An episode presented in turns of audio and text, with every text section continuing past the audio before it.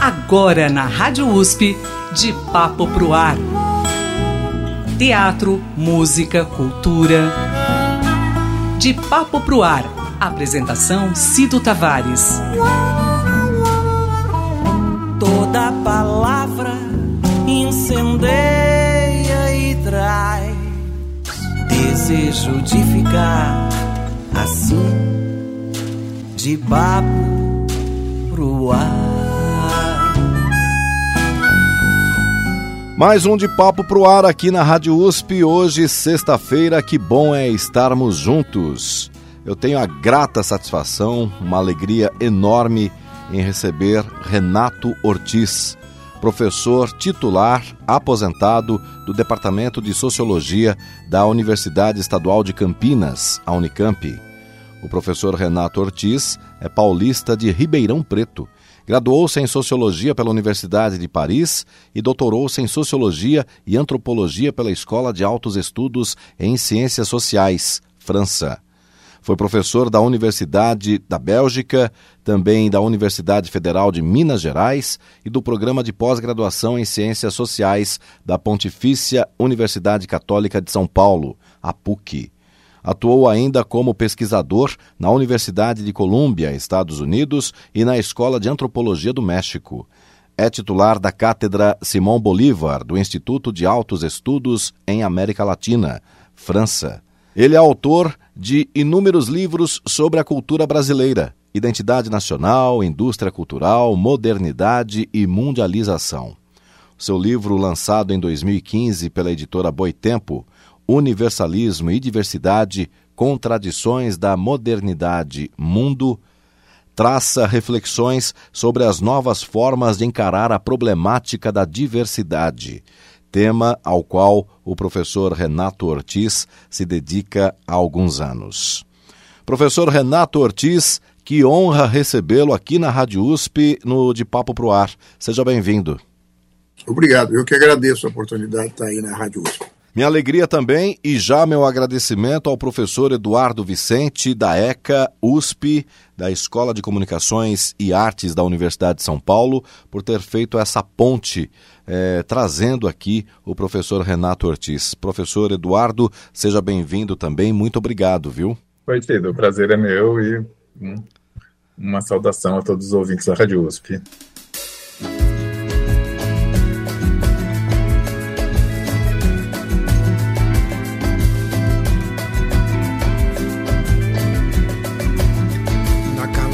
Moça, os cães ladram em latim.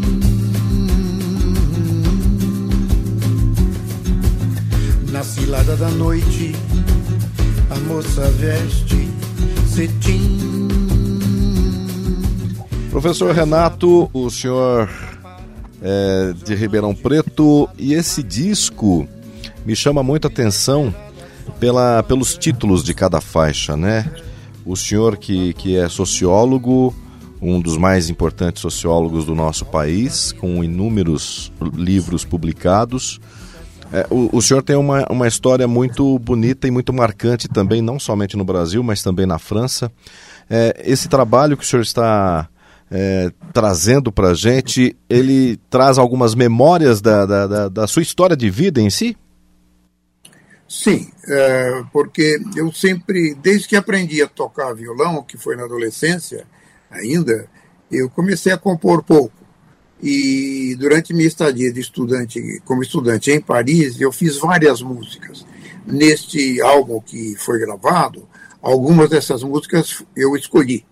E as outras, depois eu passei um tempo grande sem compor.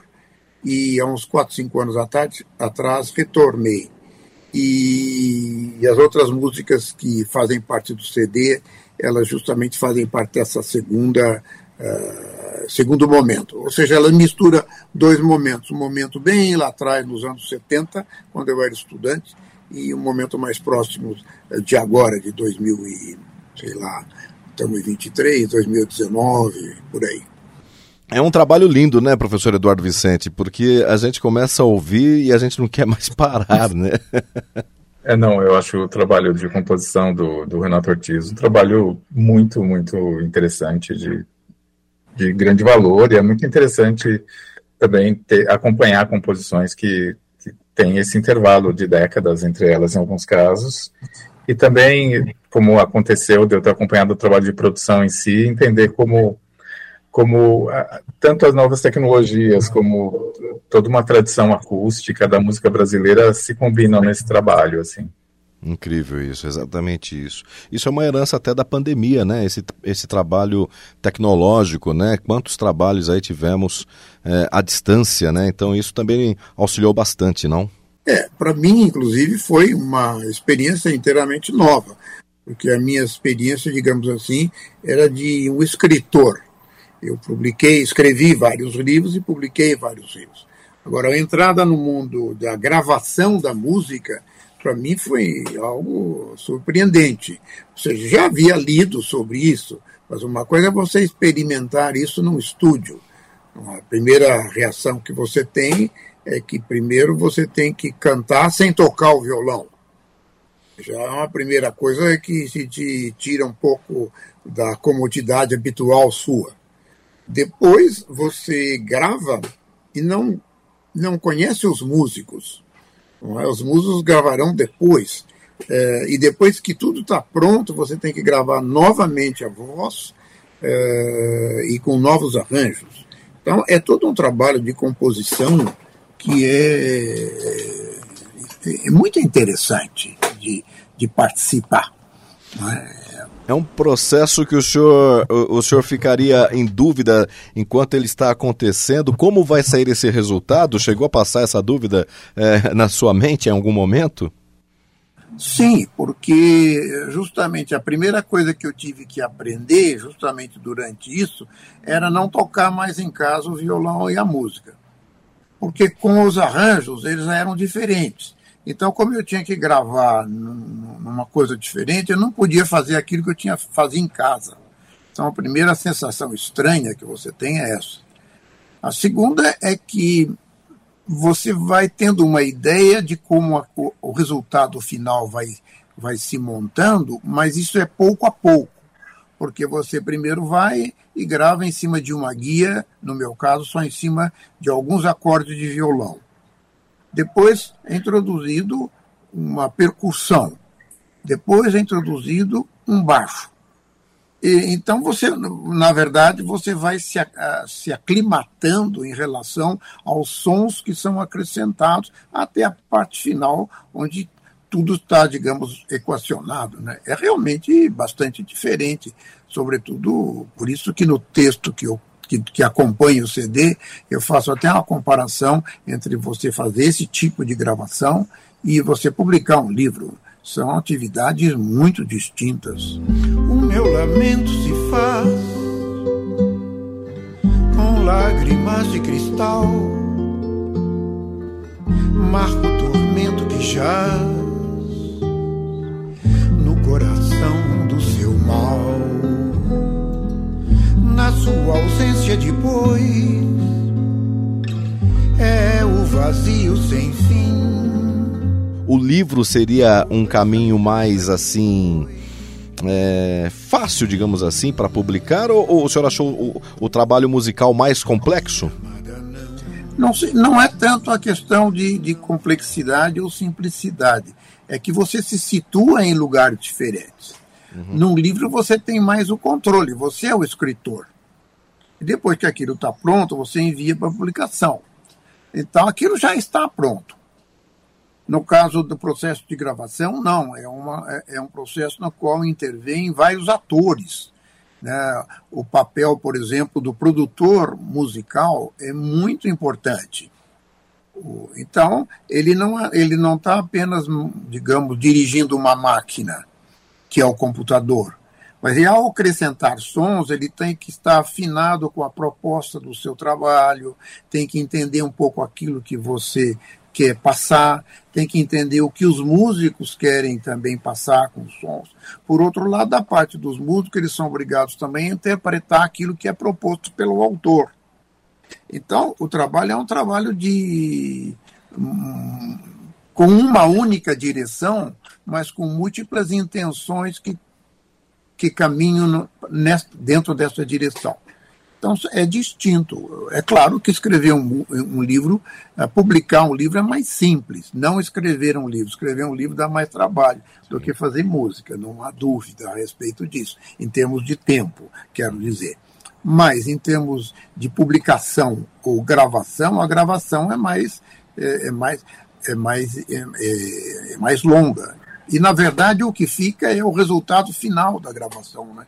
Antes, da, da antes da, do resultado final, o que você tem é o autor cantando na sua própria casa, tocando o seu próprio instrumento, que o que as pessoas nunca veem, só aqueles que visitam o autor. É, é, outro dia eu estava assistindo um, um vídeo onde estava o Caetano e depois o próprio Gil que tocavam, mas não tinha mais nada, só tinha os dois tocando. Então, é, é, você praticamente não tem essa experiência de vê-los tocando diretamente no violão.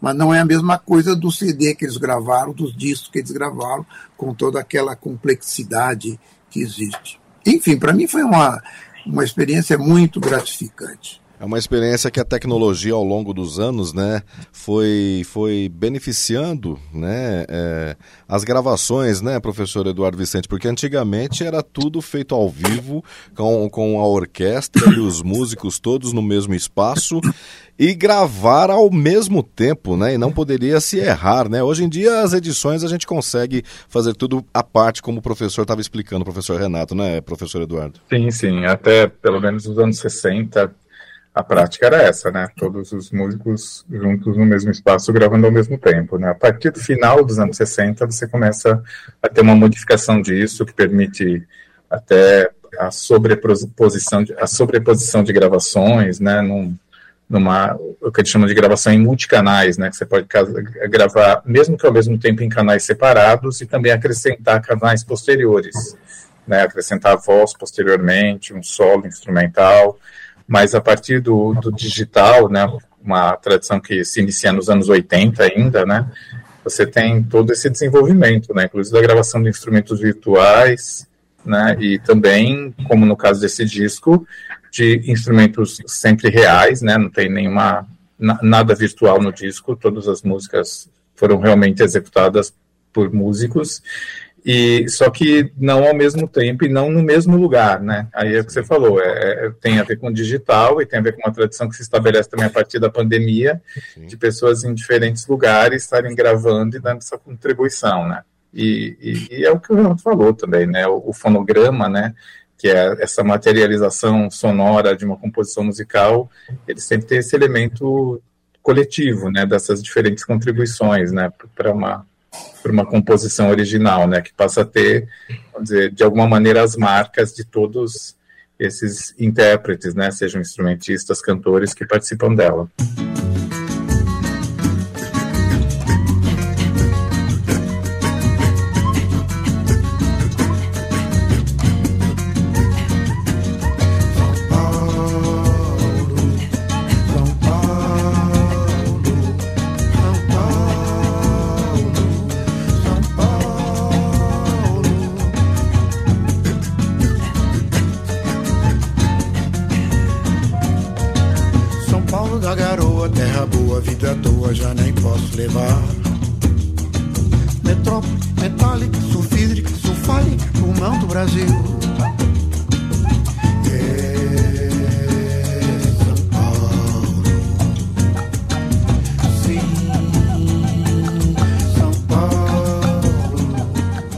Professor Renato, usando até o título do seu álbum, né? Viagem.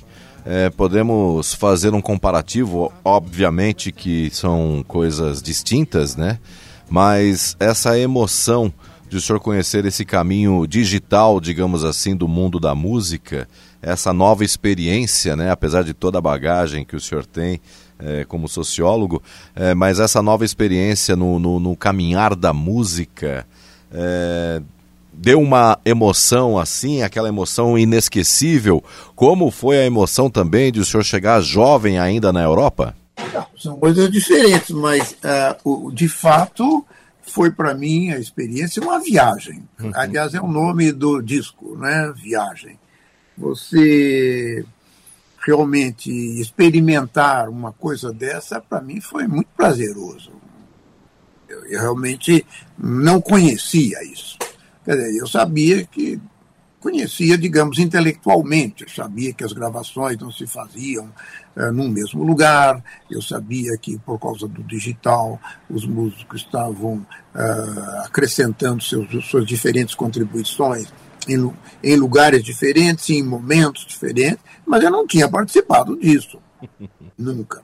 Uma coisa é você ver um trabalho específico, uma composição sua, né, autoral, que toma uma configuração dessa é, é muito gratificante.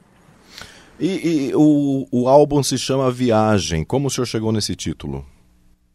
Olha, esse título, na verdade, é, nem, não fui eu que dei. Eu achei muito bom, mas o título veio porque o, o digamos, o desenho da capa do CD, que eu acho que aparece na, no, no site digital, é um, é um skyline de Paris. E esse skyline, na verdade, está na entrada do meu apartamento, no hall de entrada entre a porta e o elevador, na parede. Ele está lá, esse skyline, que um amigo meu que fez, que se chama Marcos Cartoon, que fez a capa, inclusive, do disco. Não é?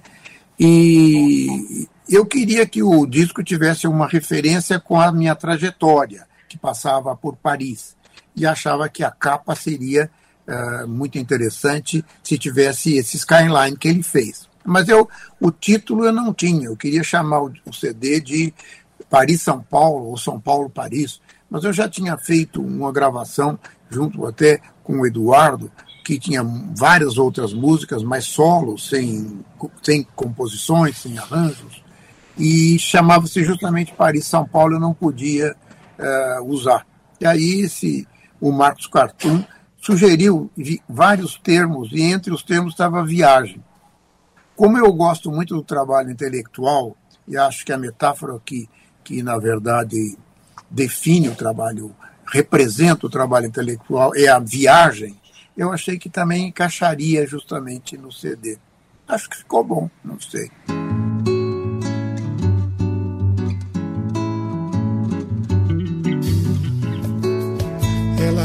Torce, se contorce, maltrata meu coração. Sua ginga me distorce, dilacera uma paixão. Me mastiga entre os dentes, me castiga sem querer. Rompe os laços do sapato, ultimato do meu ser. Afetiva, possessiva, mas afaga a solidão. E, e, como o senhor chegou no repertório, né? Essa é um trabalho que contém aqui 11 faixas. E como o senhor conseguiu definir, é, qu quanto tempo o senhor levou para definir aí o repertório para completar esse trabalho? O repertório eu resolvi colocar algumas das músicas que eu tinha feito mais antigas, algumas delas quando eu era estudante em Paris, é o caso da Poluicea Desvairada, que tem a tosse, né? E é o caso também da Celeste. Nas águas de Iê, nas águas de Iê, nas águas de Iemanjá. Nas águas de Iê. E, e tinha também uma composição que eu gosto muito, que é Abril, que eu tinha feito ainda quando eu estava deixando Belo Horizonte e me mudando para São Paulo, creio que em 1985. No dia 21 de abril, Pedro Álvares Cabral descobriu Paris. Por trás das caravelas, caras velhas descortinam a sombra de um chafariz. Bebe Cabral desta água, bebe Cabral desta mágoa, bebe Cabral desta vinda e retorna pro seu país. Então eram músicas de um passado já bastante distante. E depois as outras músicas foram músicas que eu fiz uh, digamos, a partir, acho que 2019, creio. Então, são músicas mais recentes, que é o caso de Lamento, que é o caso Ondulações, que é a música instrumental.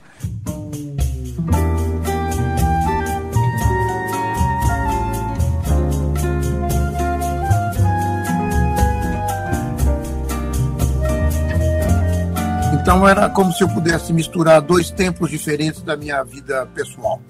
Um tempo mais atual e um tempo mais antigo, anterior, de uma outra vida. Embora as músicas variassem no tempo, acredito.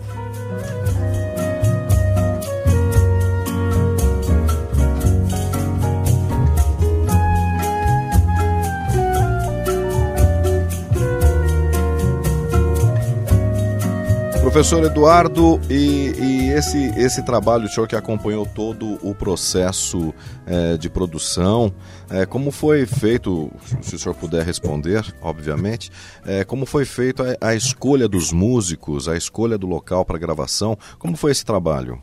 Bom, ele, é, como o Renato falou, né, a responsabilidade é do produtor, e quem produziu esse disco foi o Will Geraldo, né, alguém que eu conheço já há, bastante tempo, que é um, um, excelente produtor, e eu apresentei as músicas do Renato Cruil, né, quando o Renato uh, expressou o desejo, né, de fazer um trabalho mais complexo, né, de fazer esse disco, né, com, com outros músicos, tudo, né, depois do, daquele primeiro registro das músicas dele só com voz e violão, né, foi esse registro mais artesanal, vamos dizer assim, quando ele quis fazer esse disco mais complexo, eu eu pensei rapidamente no Will, né, apresentei para ele as músicas, elas estavam no Spotify, né, então a partir desse momento que ele ouviu as músicas e, e, gostou delas, tudo, a gente definiu alguns parâmetros, assim, um deles foi essa base mesmo, com uh, basicamente cordas dedilhadas, né, violão principalmente, e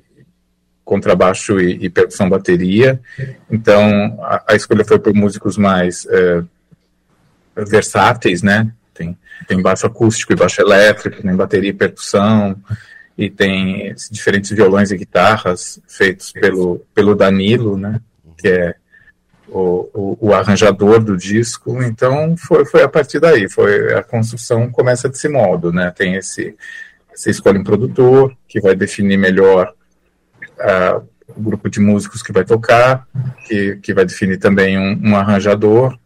Esse arranjador ele vai é, fazer uma estrutura geral para música e, e, são feitas as guias, né, com a voz do Renato, né, uma base de violão mais básica, mas já dentro do que se pretende para música e tudo mais, e a partir disso são gravados os demais instrumentos. Então, tem muito essa construção coletiva, mas lógico, tem esse trabalho fundamental tanto do, do produtor, né, no caso o o Will Geraldo, uhum. ao trabalho do Danilo Moraes como arranjador. Eles foram fundamentais assim para o trabalho acontecer, né? Quanto tempo levou para a gravação, para a masterização, até ter o trabalho é, físico na eu, mão?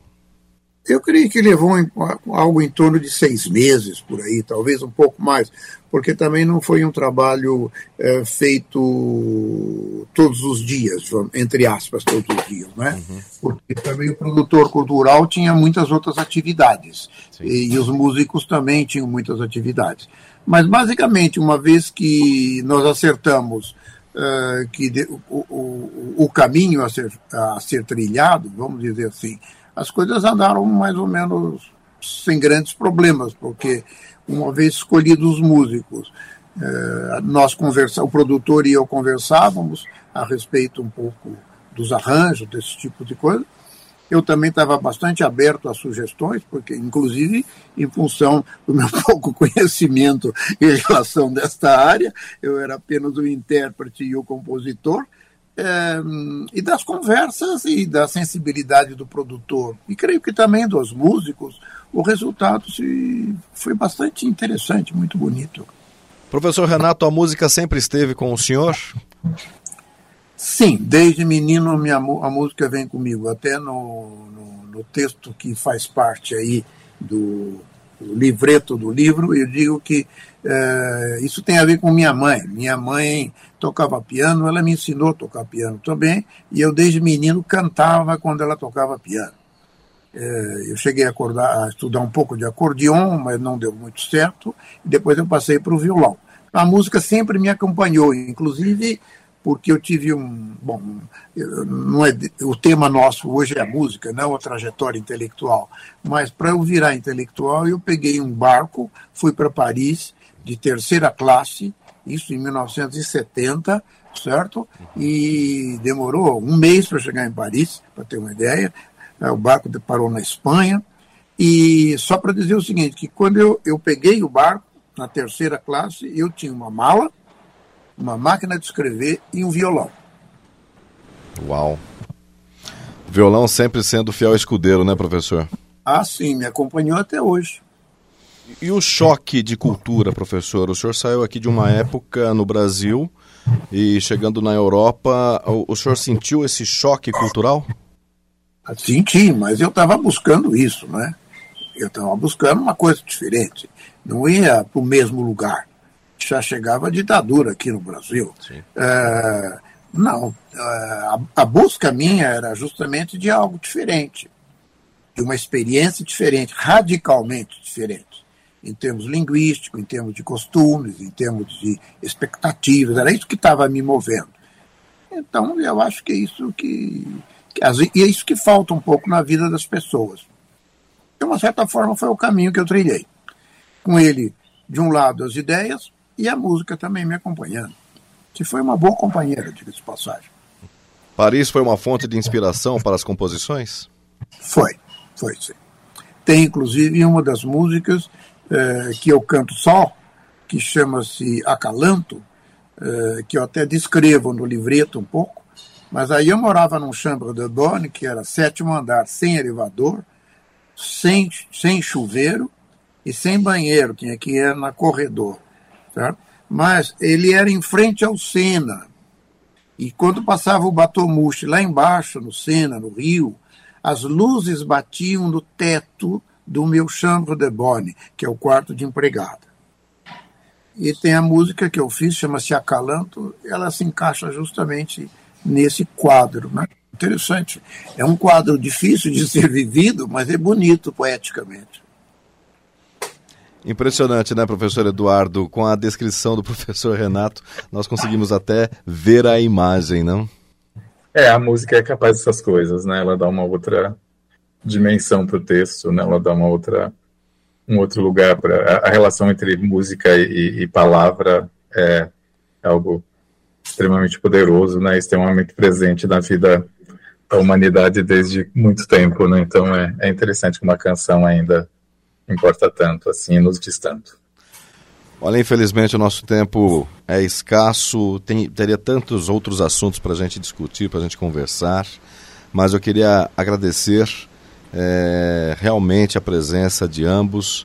Professor Eduardo Vicente, muito obrigado por essa, por ter sido a ponte entre nós, eu e o professor Renato. Muito obrigado por o senhor é, ajudar e proporcionar esse momento especial para a gente, viu, professor? Não, foi, foi um prazer, uma alegria para mim. Professor Renato, eu só tenho que agradecer é, por toda a sua contribuição, não somente na música, mas a sua contribuição acadêmica, com todo o seu trabalho, com toda a sua dedicação, com toda a sua vida. Então, muito obrigado é, por o senhor estar aqui com a gente e poder dividir esse, esse espaço conosco. Uma honra para mim, viu, professor? Tá bom, eu que agradeço a oportunidade de, de estar aí na Rádio USP, né? É, que é talvez uma das poucas rádios que eu escuto, inclusive, e, e o fato de apresentar aos ouvintes não alguma coisa além dos leitores, né? que atualmente a gente faz. Agradeço, deixo um abraço a todos vocês. Acalanto, Paris, provavelmente em 1972.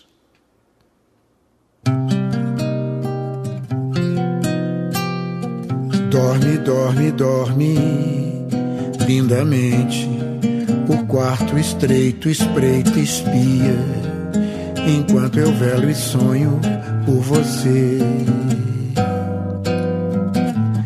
livros que nos olham longamente, vinhos propiciam fartamente. A cena passa e o cena corre de manhã. Barco que espera a madrugada, o som, o sol, o sal da estrada e vem o dia a dia de amanhã.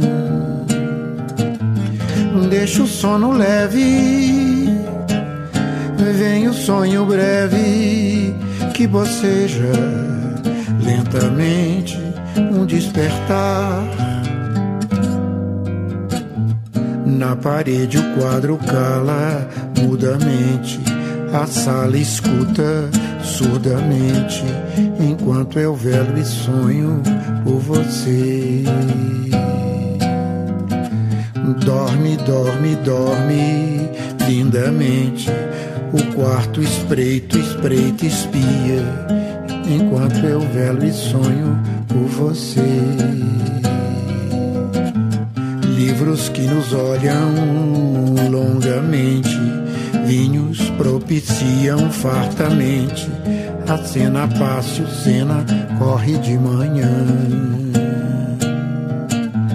Barco que espera a madrugada, o som, o sol, o sal da estrada, e vem o dia a dia de amanhã. Deixa o sono leve, vem o sonho breve que boceja lentamente um despertar. Na parede o quadro cala mudamente, a sala escuta surdamente, enquanto eu velho e sonho por você. Na parede o quadro cala, a sala, o cena, o sonho.